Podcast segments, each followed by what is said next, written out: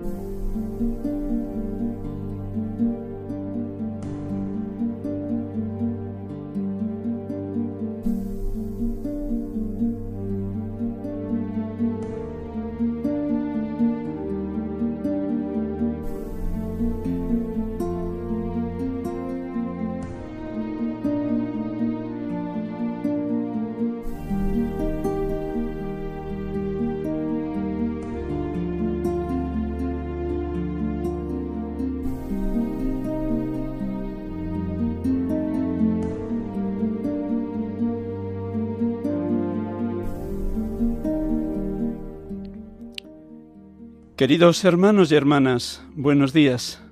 Hoy el Evangelio habla de dos hijos a los que el padre pide ir a trabajar en la viña. El primero responde inmediatamente sí, pero luego no va. El segundo, en cambio, al inicio se opone, pero luego lo piensa bien y va. ¿Qué se puede decir de ambos comportamientos? Se puede inmediatamente pensar que ir a trabajar a la viña requiere sacrificio y que sacrificarse cuesta. No es espontáneo, aun con lo más hermoso de saberse hijos y herederos. El problema no está aquí tan ligado a la resistencia a ir a trabajar en la viña, sino en la sinceridad, o menos frente al Padre y frente a uno mismo. Y si de hecho ninguno de los hijos se porta de manera impecable, el primero miente, mientras que el segundo se equivoca pero permanece sincero. Miremos al primer hijo, aquel que dice sí, pero luego no va. Él no quiere hacer la voluntad del Padre, pero tampoco quiere ponerse a discutir y hablar. Así se esconde detrás de su sí, detrás de un falso ascenso, que esconde su pereza, y por el momento le salva la cara. Se escabulle sin conflictos, pero engaña y desilusiona a su padre, faltándole al respeto de peor forma de lo que habría hecho un franco, ¿no? El problema de un hombre que se porta así es que no es solo un pecador, sino también un corrupto, porque miente sin problemas para cubrir y camuflar su desobediencia, sin aceptar ningún diálogo o enfrentamiento honesto. El segundo hijo, aquel que dice no, pero luego va, es en cambio sincero. No es perfecto, pero sincero Ciertamente nos hubiera gustado verlo decir sí inmediatamente. No es así, pero al menos manifiesta de manera franca y en cierto sentido valiente su reticencia. Se asume, por lo tanto, la responsabilidad de su comportamiento y actúa bajo la luz del sol. Luego, con esa honestidad de base, termina poniéndose en discusión, llegando a entender que se ha equivocado y regresando por sus pasos. Es, podremos decir así, un pecador, pero no un corrupto. Y para el pecador hay siempre la esperanza de redención. Para el corrupto, en cambio, es mucho más difícil.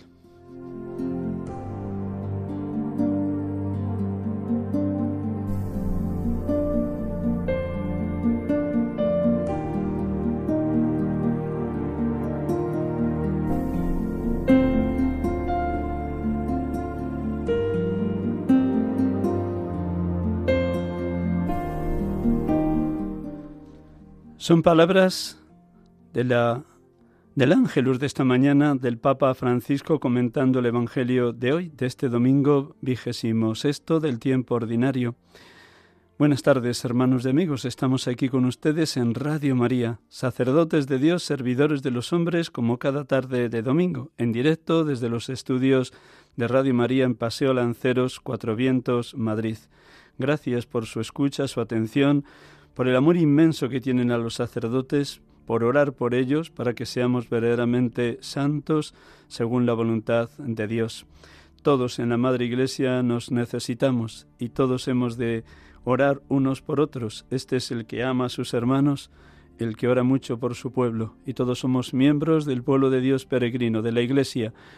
Hemos nacido en Cristo por el bautismo y esperamos entrar detrás de la hermana muerte en el reino definitivo Peregrinos somos, caminantes hacia la casa del Padre. Con gozo les acompaño en esta tarde y ciertamente estamos llamados a decir siempre sí, como la Virgen María. Como nos ha comentado muy bien el Papa, que nuestro sí sea siempre sí, a lo que Dios quiera, a lo que Dios nos pida, a lo que Dios nos haga. Acertaremos de pleno, porque Él sabe infinitamente mejor que nosotros lo que nos conviene en cada momento. La misa es mucha y los obreros pocos, todos, laicos, consagrados, consagradas, seminaristas, sacerdotes, estamos llamados a trabajar en la viña del Señor.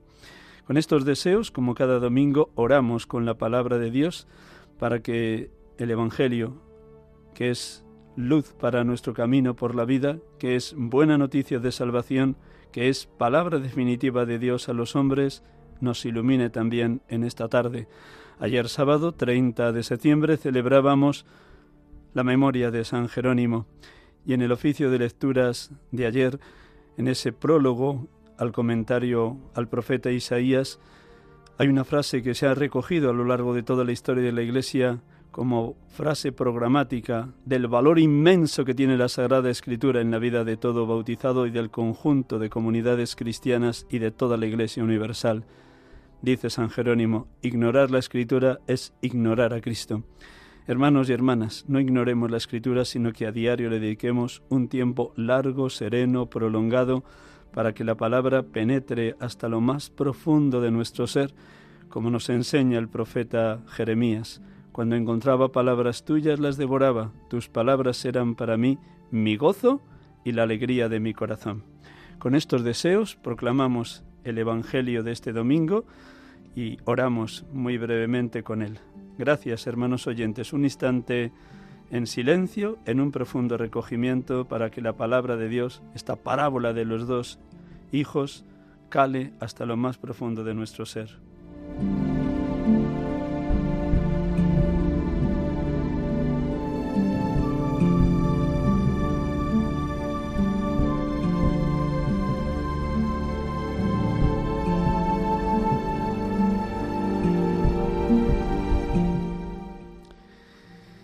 Del Evangelio según San Mateo. Dijo Jesús a los sumos sacerdotes y a los ancianos del pueblo, ¿Qué os parece? Un hombre tenía dos hijos. Se acercó al primero y le dijo, Hijo, ve hoy a trabajar en la viña. Él le contestó, No quiero. Pero después se arrepintió y fue. Se acercó al segundo y le dijo lo mismo. Él le contestó, Voy, Señor pero no fue. ¿Quién de los dos cumplió la voluntad de su Padre? Contestaron, el primero. Jesús les dijo, En verdad os digo que los publicanos y las prostitutas van por delante de vosotros en el reino de Dios. Porque vino Juan a vosotros enseñándoos el camino de la justicia, y no le creísteis. En cambio los publicanos y prostitutas le creyeron. Y aún después de ver esto, vosotros no os arrepentisteis ni le creísteis.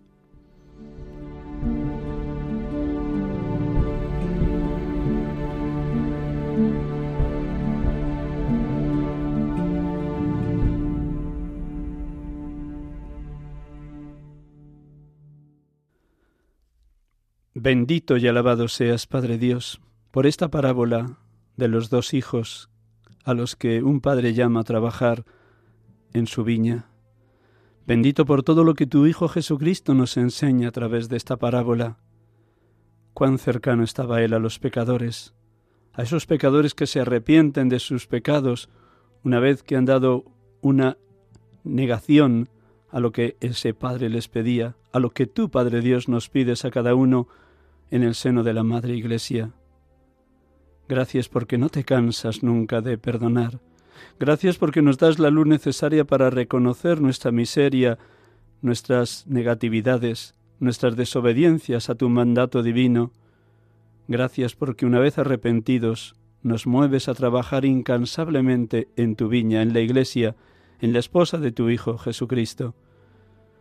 Danos la luz necesaria para que nos duela nuestro pecado y así constantemente estemos implorando tu misericordia y podamos decir como el salmista, Misericordia, Dios mío, por tu bondad, por tu inmensa compasión, borra mi culpa, lava del todo mi delito, limpia, limpia mi pecado.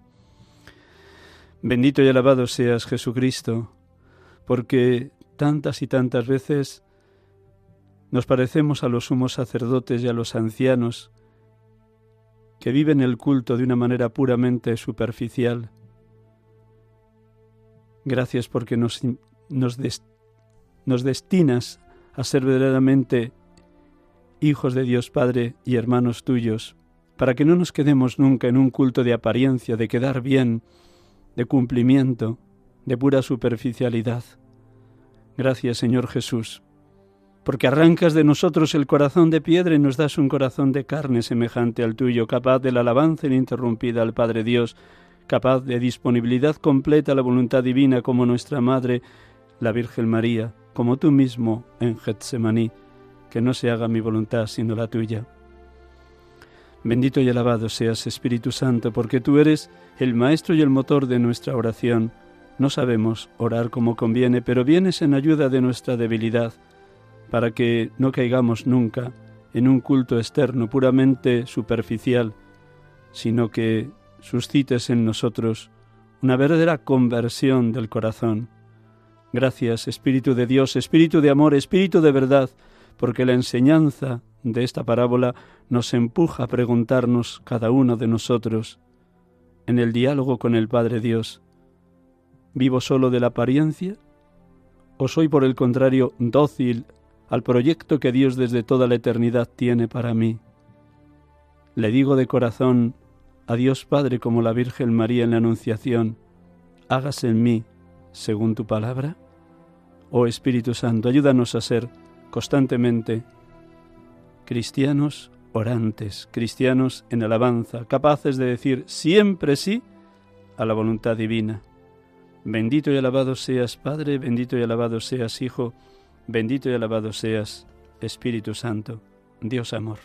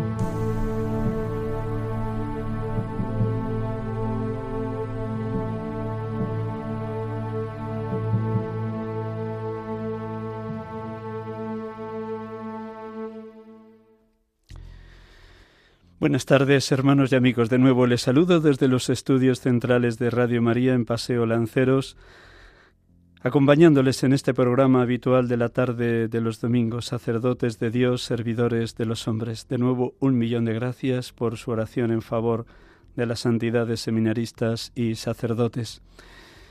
El Papa Francisco esta mañana En el Ángelus de este domingo nos ayudaba a todos a que nos viviéramos en verdad ante Dios. Dice Jesús en el Evangelio, conoceréis la verdad y la verdad os hará libres. ¿Cuántas veces en nosotros se pueden dar falsos síes, síes de pura apariencia, pero cargados de hipocresía, porque no dejamos que la palabra de Dios nos convierta, que la palabra de Dios nos lleve a la disponibilidad completa a la voluntad divina, como vivió nuestra Madre, la Virgen María. Cómo necesitamos que Dios, a través de la fuerza del Espíritu y la verdad de la palabra, arranque de nosotros el corazón de piedra y nos dé un corazón de carne, un corazón con los mismos sentimientos de Cristo que nos decía hoy también la segunda lectura de la carta a los filipenses. Tened entre vosotros los sentimientos propios de Cristo Jesús. Sí, para decirle sí a Dios no hay otro camino sino el anonadamiento, el abajamiento, que fue el mismo camino que tomó también el Hijo amado del Padre cuando se encarnó.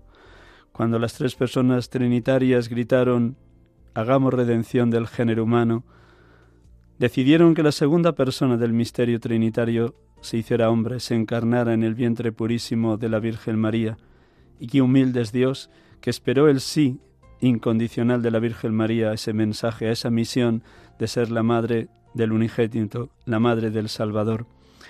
Así estamos llamados nosotros a imitar en todo a la Virgen María, a decirle siempre sí a Dios, también en aquellos momentos que lo que nos pide nos sobrepasa o nos sobrecoge, o nos vemos tan pequeños, tan mínimos, tan pecadores, tan miserables, que consideramos que somos indignos de esa vocación o de esa misión o de esa tarea concreta en el seno de la Madre Iglesia. En el día de la ordenación sacerdotal, después del escrutinio, después de las preguntas a los sacerdotes, nos dicen, Dios que comenzó en ti la obra buena, Él mismo la lleve a término. ¿Cómo necesitamos verdaderamente estar ungidos, tomados, poseídos por la fuerza del Espíritu para responder así, para creer que lo que Dios ha comenzado en nosotros cuando nos llamó al ministerio sacerdotal, o cuando llamó a los consagrados o consagradas a sus votos perpetuos, o cuando llamó a los matrimonios al sí que se dieron el día de su boda, cómo necesitamos esa fuerza del Espíritu, que fue lo mismo que escuchó nuestra Madre, la Virgen María, en la Anunciación. También ella, con toda humildad, preguntó al arcángel Gabriel, ¿Cómo será esto si no conozco a varón? Y la respuesta del arcángel fue clara, concreta, contundente, directa. El Espíritu Santo vendrá sobre ti la fuerza del, y la fuerza del Altísimo te cubrirá con su sombra. Y es así, con la fuerza del Altísimo, como realmente la Virgen se atrevió a decir, He aquí la esclava del Señor, hágase en mí según tu palabra. También nosotros estamos llamados a vivir de esta misma manera, en disponibilidad completa a la voluntad de Dios. Como nos ha dicho el Papa en el Ángelus, ni siquiera podemos pensar que por nuestras fuerzas podamos responder siempre sí, sino todo es gracia, todo es don, todo es bendición divina. Que también todos ustedes, queridos oyentes, sean laicos, laicas, consagrados, consagradas, seminaristas o sacerdotes, dejemos resonar eso que nos dicen en la ordenación sacerdotal. Dios que comenzó en ti la obra buena, Él mismo la llevé a término. Él es el que comienzo, el que desarrolla y el que lleva a buen puerto, a buen término, la vocación a la que cada uno hemos sido convocados, llamados. Que nuestro sí sea siempre sí a la voluntad de Dios, a lo que Él nos pida, nos diga o nos haga.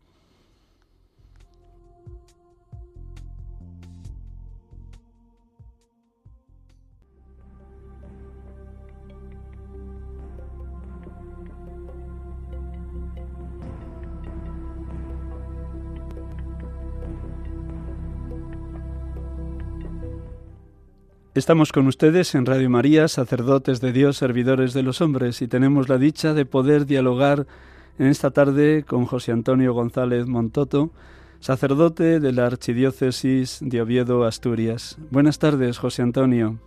Buenas tardes, Miguel Ángel. Un, saludo. un millón de gracias por prestarnos este rato de la tarde del domingo para estar con los oyentes de Radio María. Y... A vosotros, que sois maravillosos. Pues nada, todo es gracia, todo es don, como tantas veces lo habrás predicado.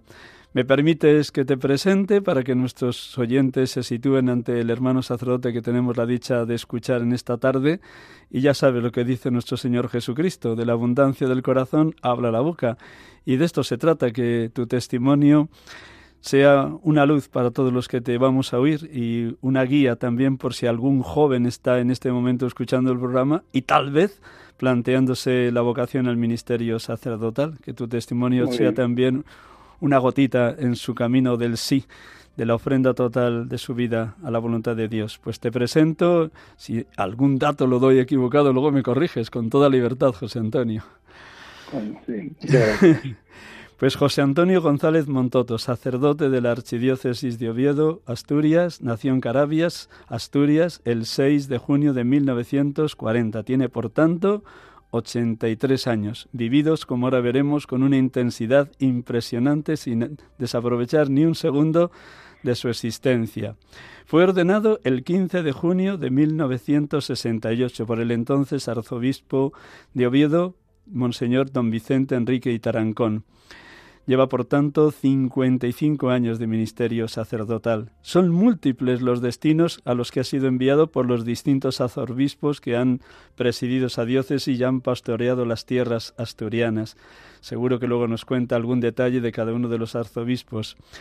Empezó su misión pastoral primero en una parroquia de Avilés, la parroquia de San Nicolás de Bari, en el inicio de su ministerio como vicario parroquial. Allí estuvo cuatro años, de 1968 a 1972 y me contaba anoche hablando con él que en aquel momento donde todavía la iglesia que peregrina en Asturias era abundante en jóvenes que respondían, llegaba a reunir cada domingo en la Eucaristía 800 jóvenes. Luego nos cuentas un poquito este detalle. En 1972 fue llamado a formar parte del equipo de formadores del seminario diocesano. Estuvo seis años como formador. El nuevo paso fue desde el año 1978 a 1982 estudio de teología en Roma, en la Universidad Gregoriana, haciendo un estudio sobre Cristología en la teología dogmática. Cuando regresó de Roma, Mm, empezó como profesor en el seminario, en el Centro de Estudios Teológicos de Oviedo. Ha estado 27 años impartiendo las asignaturas de Cristología y Mariología, hasta los hasta que cumplió 70 años, que ya por estatutos del Centro de Estudios Teológicos, pues era la edad máxima que se permitía impartir clases. Estuvo de rector del seminario, compatibilizando con profesor de Cristología y Mariología de 1991 al 2002. 11 años en esta misión hermosísima y seguro que también difícil, que luego nos contará. Ha habido dos periodos de su vida en los que ha sido vicario episcopal de la archidiócesis, primero del año 83 al año 91 en la zona oriental de la autonomía o provincia de Asturias, en la zona oriental que limita con Santander, y luego desde el año 2002 al 2009 en la zona norte, toda la zona de Avilés y también la parte más mm, pegada a la costa. Del 2009 al 2017 ha sido párroco en Avilés, en la parroquia Santo Tomás de Canterbury.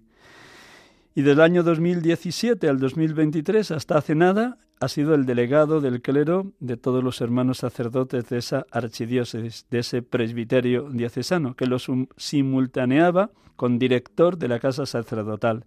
Ahora mismo es el oficio pastoral que se le ha encargado por parte de su arzobispo don Jesús San. Se queda con esta misión ya con sus 83 años, director de la casa sacerdotal, donde están viviendo 40 sacerdotes, la mayor parte jubilados, aunque hay alguno que todavía tiene tareas pastorales en la archidiócesis. ¿Están bien dados los datos, José Antonio? Casi, casi completamente bien. Lo de los jóvenes no era los domingos, era los sábados a las nueve de la noche. Muy bien. misa, de misa, de misa de domingo. Muy bien. Bueno, Siempre comienzo el diálogo con mis hermanos sacerdotes en este programa preguntando el momento actual. Luego ya hacemos una mirada retroactiva de todos los distintos ministerios y oficios que te han encargado los distintos arzobispos. Pero este momento, con tus 83 años, ¿podrías decir aquello que dijo San Juan Pablo II, también ya muy mayor, en Cuatro Vientos en el 2003, merece la pena dar la vida por Cristo y por la Iglesia?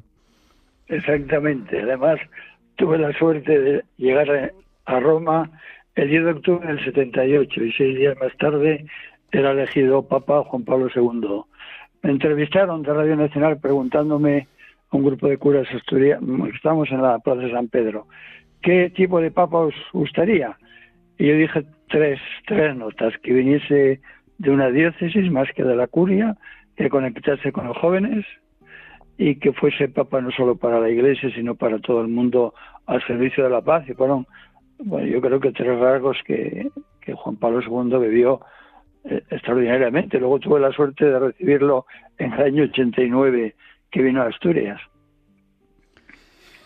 Y ahora mismo, volviendo a la pregunta inicial, mm, ¿te sientes un hombre feliz? Mm, ¿Ha pasado Dios por tu vida? ¿Te has sentido enamorado de Cristo? ¿Ha merecido la pena dar la vida por los demás? ¿Se ha cumplido aquello que dice Jesús y que recoge San Pablo en el libro de los Hechos? Mm, ¿Hay más alegría en dar que en recibir? Esta mañana estuve en una fiesta de un sacerdote que cumplía 25 años en sus parroquias, José Julio, vicario episcopal aquí en Oviedo, y al final me dijo Montoto, di unas palabras y dije la siguiente.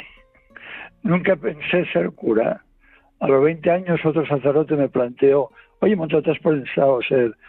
Dije que pues no, no lo pensé, pero vas a pensar, pues creo que no.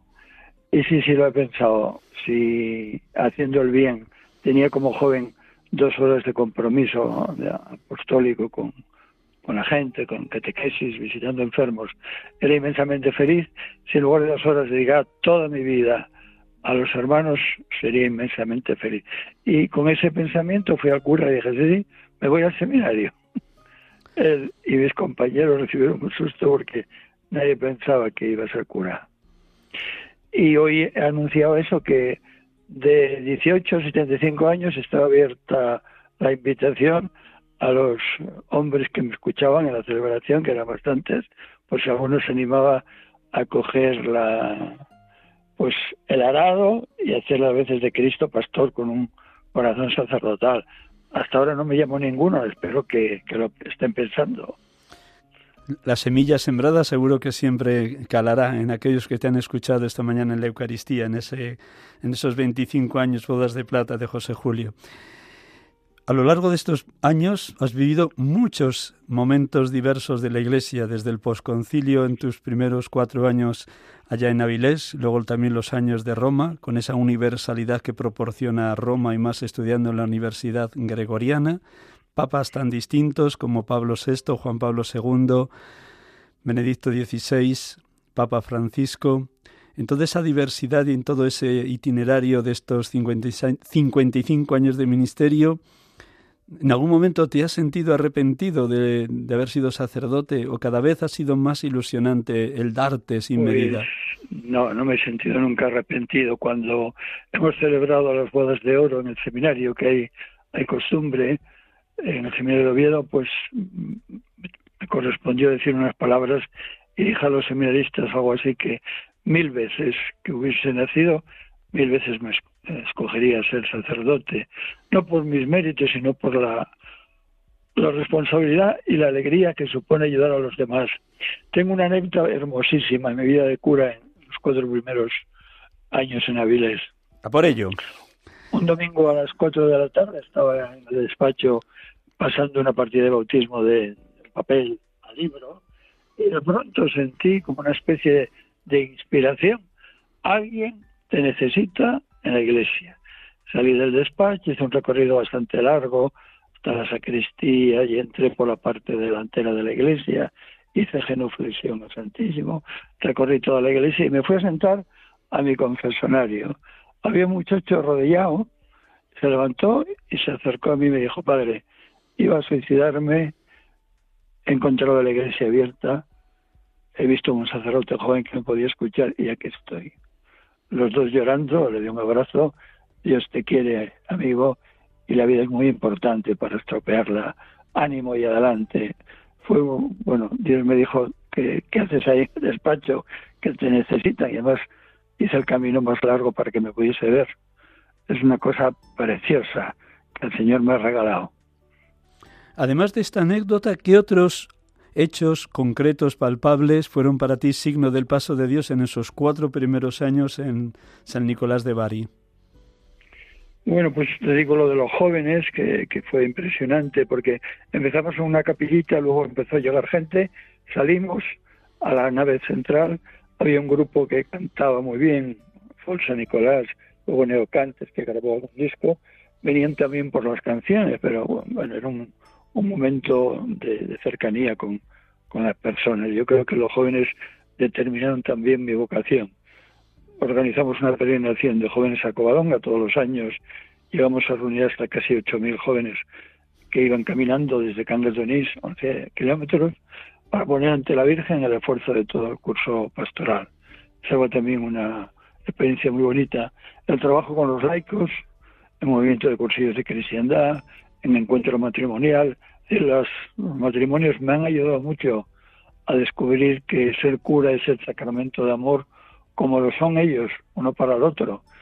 Y desde el 95 estoy en encuentro matrimonial y desde el 78 que me ordené cura trabajo con el movimiento de cursillos, es decir, los laicos me han ayudado mucho a ser lo que soy. Gloria a Dios. De tu tiempo de Roma, ¿Qué destacarías, además de estudiar la teología, que te preparaba para ser profesor de Cristología y Mariología? ¿Qué fue para ti ese paso por Roma, por la universidad? Bueno, fue un encuentro hermoso con la Iglesia Universal, porque en nuestro colegio, eh, el colegio que estaba en Torre Rosa, había número dos, pues se conocía muchos hermanos latinos, latinoamericanos. Era seminarista entonces Carlos Castillo, que ahora es el primado de Lima y hemos mantenido una relación muy hermosa de cercanía espiritual. Y bueno, luego los, los papas, para mí Pablo VI pues ocupa un lugar excelente, el papa del diálogo, el papa de la iglesia en Suan. Eh, después, los pocos 31 días Juan Pablo I, que apenas he conocido y tratado, pero sobre todo Juan Pablo II es un, es un Además de esos cuatro rasgos que Dios te hizo profeta cuando te entrevistaron unos días antes de, ser elegido papa, porque los rasgos que tú diste en aquella entrevistas parecían una voz profética de lo que luego habría de ser el pontificado de San Juan Pablo II. mucho el grito que cuando inauguró el pontificado, espalancate deporte, se abrir de par en par las puertas de Cristo, no tengáis miedo. Eso me ha impresionado muchísimo, porque un papa que viene de eh, está bajo la presión comunista y que dice ahora pues eh, Polonia y Europa a través mío pues será la voz de la libertad para todo el mundo. Eso me ha impresionado especialmente. Y cómo el Papa llegaba a la gente, le di las manos muchas veces, eh, no solo estando en Roma, sino cuando vino a Asturias y eso me ha impactado. Luego el magisterio de, Benedicto XVI, que es como un padre de la Iglesia en nuestro tiempo, me ha impresionado que eh, la fe no es por una ideología, es por un encuentro personal con el Señor, y que eso es lo que tenemos. Y luego el Papa Francisco, que viene, dice él, desde el fin del mundo, una iglesia en salida, una iglesia en salida hacia las periferias existenciales, la iglesia como, como hospital de campaña, la iglesia sinodal, que ahora va a empezar, es decir, cada papa representa un acento de la maravillosa realidad que es el misterio de la iglesia. Has mencionado antes en el, viaje que hizo a España largo en el año 1982 San Juan Pablo II y por las poquitas palabras que has dicho intuyo que estuviste también allí, aunque a pesar de que estabas en ese tiempo en Roma, pero pudiste estar en Covadonga cuando fue por vez primera a Covadonga. Él en Covadonga fue en el 89. Venía de, Santiago de Compostela y como don Gabino, nuestro arzobispo que falleció el año pasado, era el presidente de la conferencia, pues entonces se consideró invitado a venir a Oviedo, venía con un poquito de fiebre, tuvo una misa en un aeropuerto en Amorgal, cerca de Oviedo, para 100.000 asturianos, y luego siguió, estuvo en Covadonga también, arrolló ante la Santina, nuestra Virgen, estuvo pasando por los lagos y allí tuvo también una, una homilía preciosa, asturianos. Si queréis seguir viviendo la fe, no podéis olvidar lo que aquí hace 12 siglos surgió por iniciativa de un grupo de cristianos a impulsos de, la cruz de Cristo y de la intercesión materna de la Virgen. Fue para nosotros un acontecimiento especialísimo para confirmarnos en la fe. Gracias porque lo recuerdas como si fuera ayer y han pasado ya muchos años desde ese 1989 del paso de San Juan Pablo II por Covadonga y los lagos y gracias por esas palabras que seguro que te han servido también de leitmotiv para más de una homilía en la que te ha tocado predicar sobre la Virgen o tal vez incluso años posteriores te ha tocado predicar en Covadonga el 8 de septiembre. ¿Ha sido así? El 8 de septiembre lo, lo tenía reservado nuestro arzobispo, pero sí, durante la novena y en algunos días. Yo a los 18 años me he consagrado a la Virgen. Estando en el instituto, llegó una filipina, Maripaz Santos, que era la Legión de María, y con un grupo de profesores y alumnos, arrollados en torno a unos pupitres, empezamos a tratar el rosario y allí descubrí la espiritualidad mariana de la consagración de San Luis María Quiñón de Montfort. Madre mía, reina mía, soy todo tuyo y cuanto tengo tuyo es. Eso a los 18 años, pues ahora que tengo 83, no he perdido, no he enfriado el cariño a la madre. La madre, para mí hablar de la Virgen es hablar de, la Madre de Jesús. He tenido la suerte de, de ser profesor de mediología y es impresionante el regalo, el regalo de Jesús antes de morir ahí tienes a tu madre. El papel de María hoy desde el cielo, el mismo de las voces de Cana. No tienen pino, no tienen alegría. Echarles una mano, hijo. Y nuestra devoción, pues, proclamarla dichosa por la fe como ha hecho Isabel y todas las generaciones. Todas las generaciones me llamarán bienaventurada, ciertamente, porque es la criatura más, más grande, siendo la más sencilla, porque fijaros que con 14 años es la madre del Mesías. Y yo cuando explicaba esto decía, Dios podía haberse hecho humano de muchas maneras. Venir de adulto, meterse dentro de una persona ya constituida, no, escoge, no quiere hacer daño. Nacer del amor de José y de María como podemos haber nacido todos, no, de una madre virgen, para que todo el mundo descubra que el Salvador es un regalo del cielo, no es obra del amor humano la humanidad colabora en la persona de la Virgen, pero es un regalo de la gracia, del Espíritu, del amor de Dios. Es, es María actuando en nuestra historia. Como buen mariólogo, has tocado todos los aspectos de la Virgen María en el plan de salvación de Dios y en sus virtudes. Pero permíteme, José Antonio, si te acuerdas, ¿eh? perdona que te pongas en este apuro, la última vez que te ha tocado predicar en Covadonga. ¿Qué aspecto concreto quisiste transmitir en, esa novena? Si en los dos últimos años o tres últimos años has estado predicando alguno de los días de la novena de la Santina, ¿qué aspecto pues concreto de la Virgen? Prediqué en Covadonga en la fiesta de San Juan de Ávila. Me dijo el arzobispo, yo como voy a dar la, lección inaugural, pues predica tú. Bueno, pues hablé de Juan de Ávila como nuestro patrono. Y días de la, de la novena que me ha tocado, pues yo empiezo siempre así. Es un regalo estar aquí en Covadonga porque cumplimos la profecía de la Virgen, todas las generaciones me llamarán bienaventurada. Venimos a revisar hasta qué punto he acogido en mi corazón que María es mi madre en el camino de la fe y luego vamos a pedirle ayuda pues para que Asturias, que es una región envejecida, una región en que la crisis demográfica es bastante grande, los jóvenes no tengan que marcharse a trabajar fuera, que estuviese una patria de verdad, un, un paraíso donde nos sintamos a gusto. Y entre todos los asturianos con la protección de la madre. Fíjate que cuando sacamos en procesión por Asturias a la imagen de la Santina, lo hemos hecho eh, a comienzos del 2001, por ahí, una vez, es la primera evangelizadora de Asturias. La gente emocionada se va a confesar. ¿Pero por qué te pasa? Pues que me he sentido tocado por la, por la Virgen. Y personas de 30 o de más años, ante la imagen de la Santina, se, conmueven. Es una cosa extraordinaria. Yo he sido testigo de esos milagros.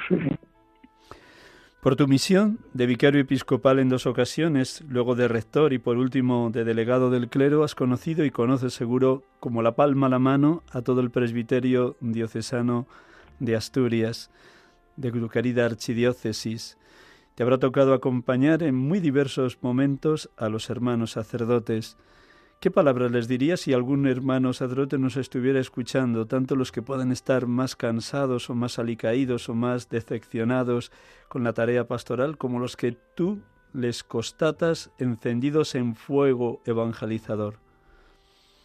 Qué suerte, hermano, tienes de haber sido elegido para hacer las veces de Jesús. Te ha elegido porque te quiere. Te ha elegido para que hagas sus veces en la comunidad. Te ha elegido no por tus méritos, sino porque Él con el Espíritu Santo te da la fortaleza y la capacidad de llegar al corazón de las personas. Qué suerte tienes.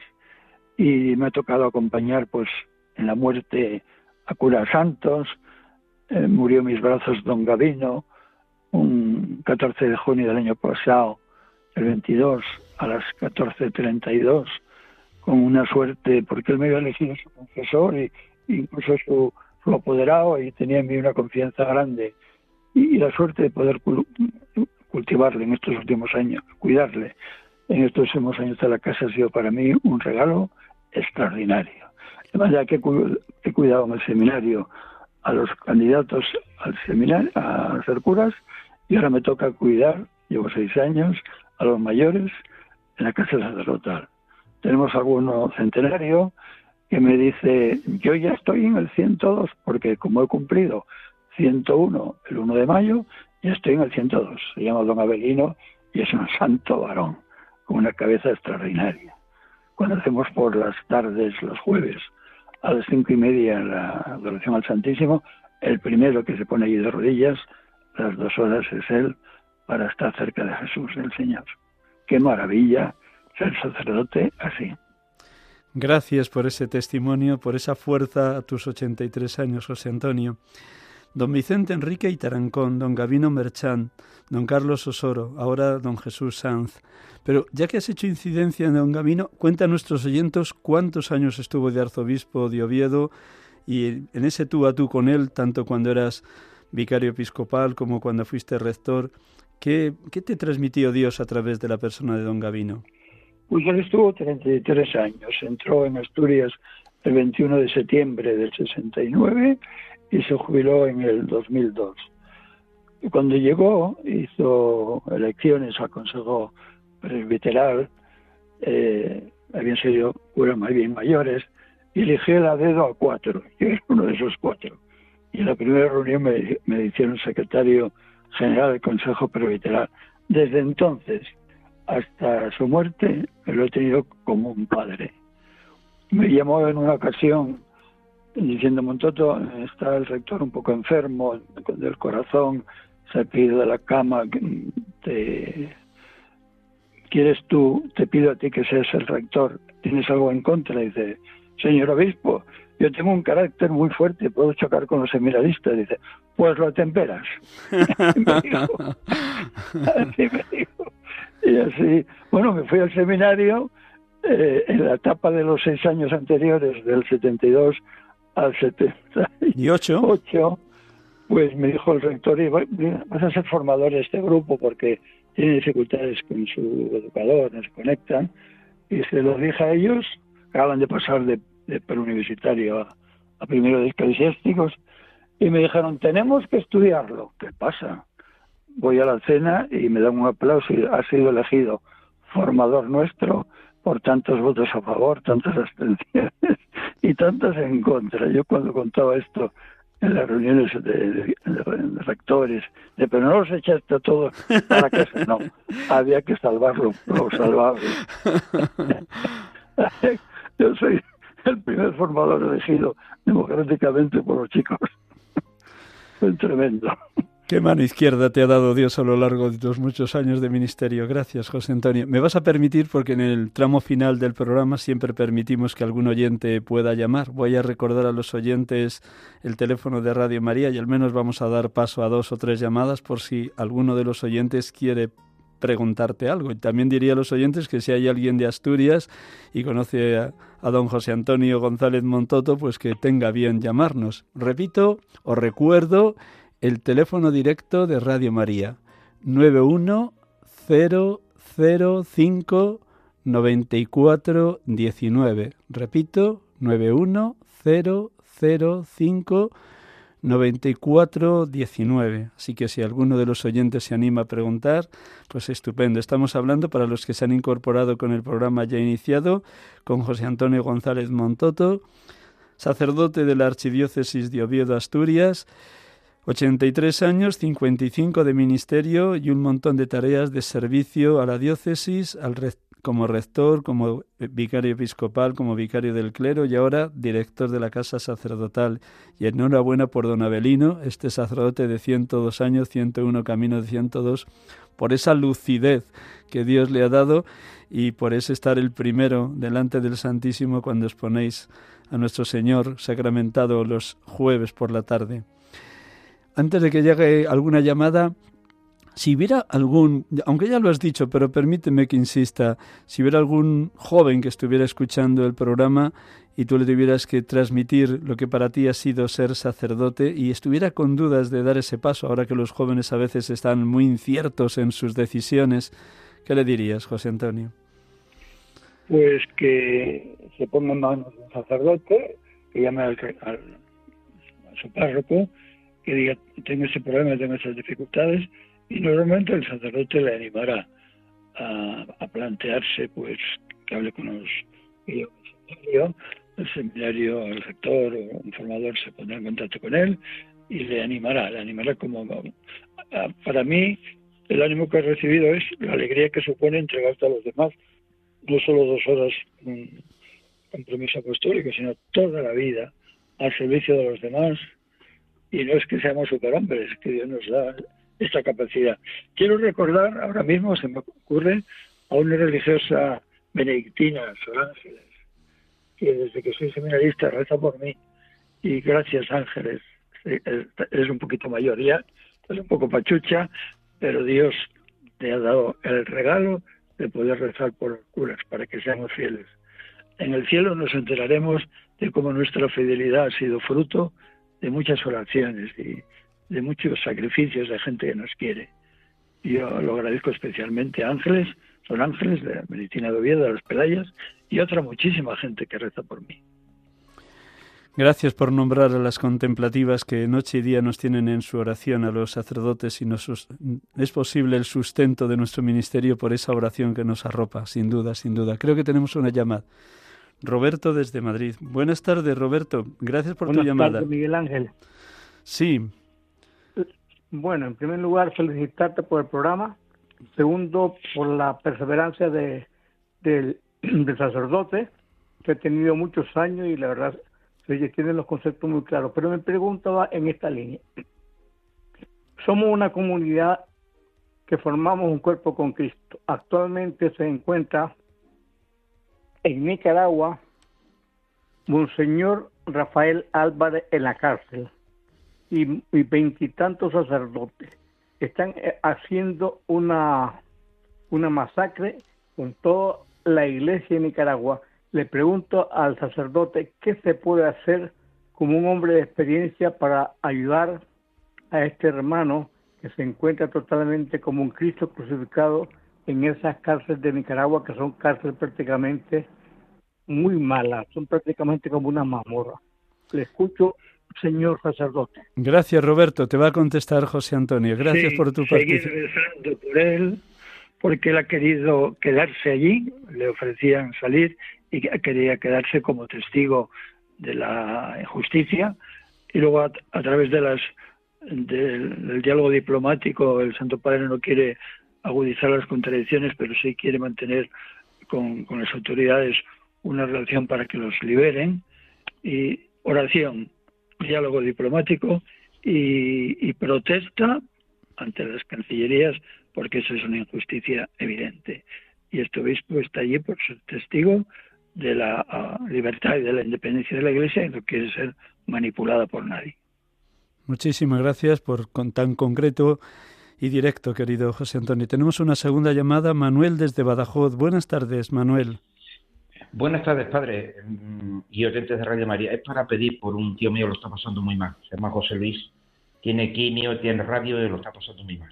Nada más que eso. Para que pidan ustedes dos cuando tengan al, Señor en sus manos, para que lo encomienden a Él. Muchísimas gracias, nada más. Gracias por hacernos partícipes de tu dolor y si cuenta con nuestra oración también esta Pues tarde. sí, rezamos por José Luis.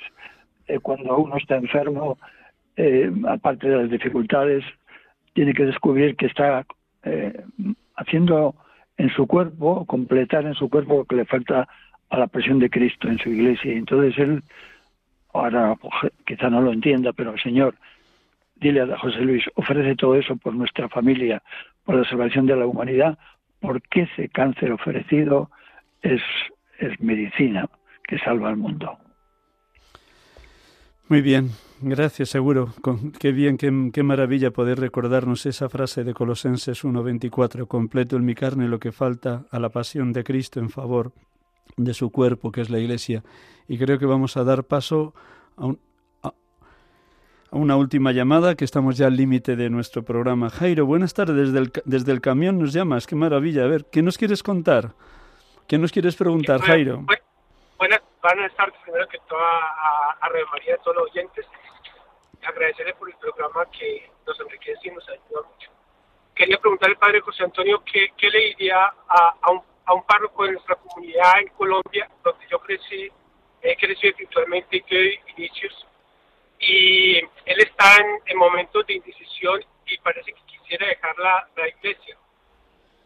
Muy bien, Jairo, pues te va a responder José Antonio porque seguro que le ha tocado acompañar situaciones muy semejantes también allí en la Archidiócesis de Oviedo. Gracias, Jairo, por llamarnos desde el camión mientras vas conduciendo. José Antonio, te damos paso, dos pues, últimos minutos. Le ayudamos con la amistad, le ayudamos con la oración, le ayudamos con la escucha y no hay prueba, por muy fuerte que sea, de la cual no podamos salir o superarla con la ayuda del Señor. Porque, lo decía Pablo, eh, con la gracia del Señor, te basta mi gracia, le decía Jesús. Y esto tiene que ser un hermano el que se lo diga al oído y le dé un abrazo. Dios te necesita, Dios cuenta contigo, ánimo, supera esta dificultad y adelante. Muchísimas gracias, José Antonio. Estaríamos otras tres horas más porque es tan densa, tan grande, tan inmensa, tan rica la vida que Dios te ha regalado como sacerdote que tendrías mucho más que compartirnos. Pues gracias por habernos prestado estos minutos de la tarde del domingo. Creo que a las siete y media tienes la Eucaristía, ¿no es así? No, no, a las siete y media hoy tengo el Santo Rosario. El, a las siete y media todas las tardes que no sean domingo. Muy bien, pues gracias por tu participación, por abrir el corazón y felicidades por esa lucidez que Dios te ha concedido y te sigue concediendo a tus 83 años, que sigas acompañando a esos 40 hermanos sacerdotes que están ahí en la casa sacerdotal de Oviedo. Dios te bendiga, José Antonio, gracias. A vosotros, muchísimas gracias por todo. Pues nada, que Viva el Señor... Que Radio el se... María. Sí. Viva Radio María, exactamente, que hace un enorme bien a mucha gente. Esta mañana he tenido la dicha de estar en las Esclavas de Cristo Rey en Arturo Soria de Madrid porque había un encuentro de los responsables de los voluntariados de todas las diócesis de España. Así que sí, me he sentido muy unido a ellos el ratito que he participado con ellos. Pues nada, hasta la próxima ocasión que nos podamos encontrar o dialogar de nuevo por teléfono, José Antonio. Dios te bendiga. Gracias. Un saludo fraterno. Un saludo. Gracias.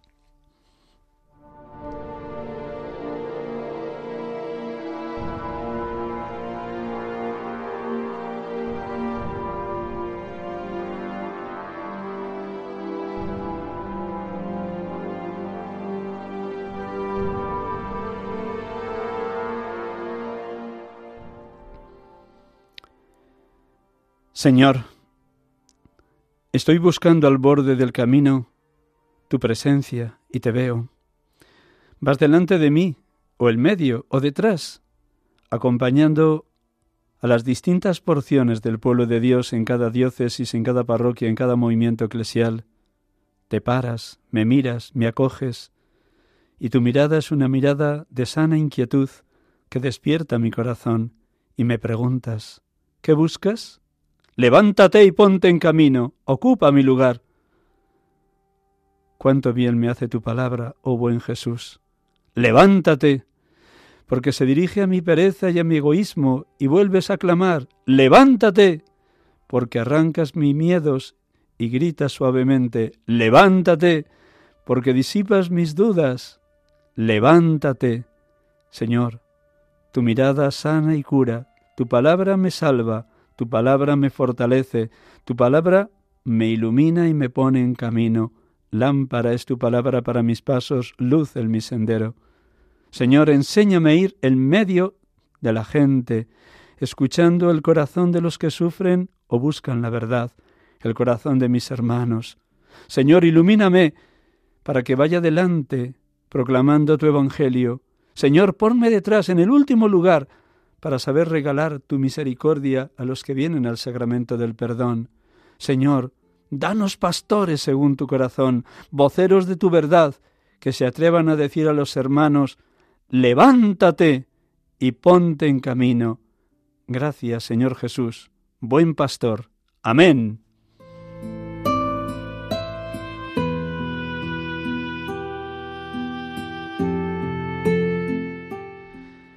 Queridos hermanos y hermanas de Radio María, hemos tenido la dicha de poder dialogar hoy con José Antonio González Montoto, sacerdote de la Archidiócesis de Oviedo, Asturias, que a sus 83 años con una lucidez impresionante nos ha compartido sus 55 años de ministerio sacerdotal en tantos envíos y misiones pastorales que a lo largo de esos 55 años ha recibido de los que fueron arzobispos de Oviedo.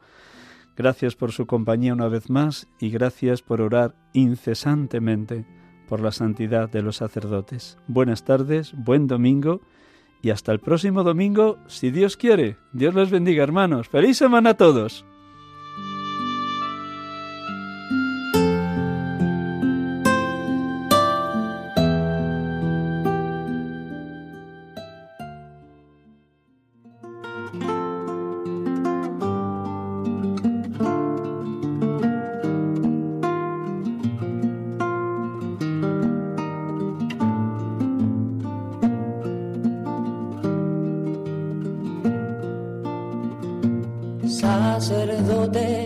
Acaban de escuchar el programa Sacerdotes de Dios, Servidores de los Hombres, dirigido por el Padre Miguel Ángel Arribas. Sacerdote, la vida pone en juego, pastores para el pueblo, un guía a la verdad. Sacerdote, tan rico en los esfuerzos, tan pobre en los no quiero, pues quiere siempre ahora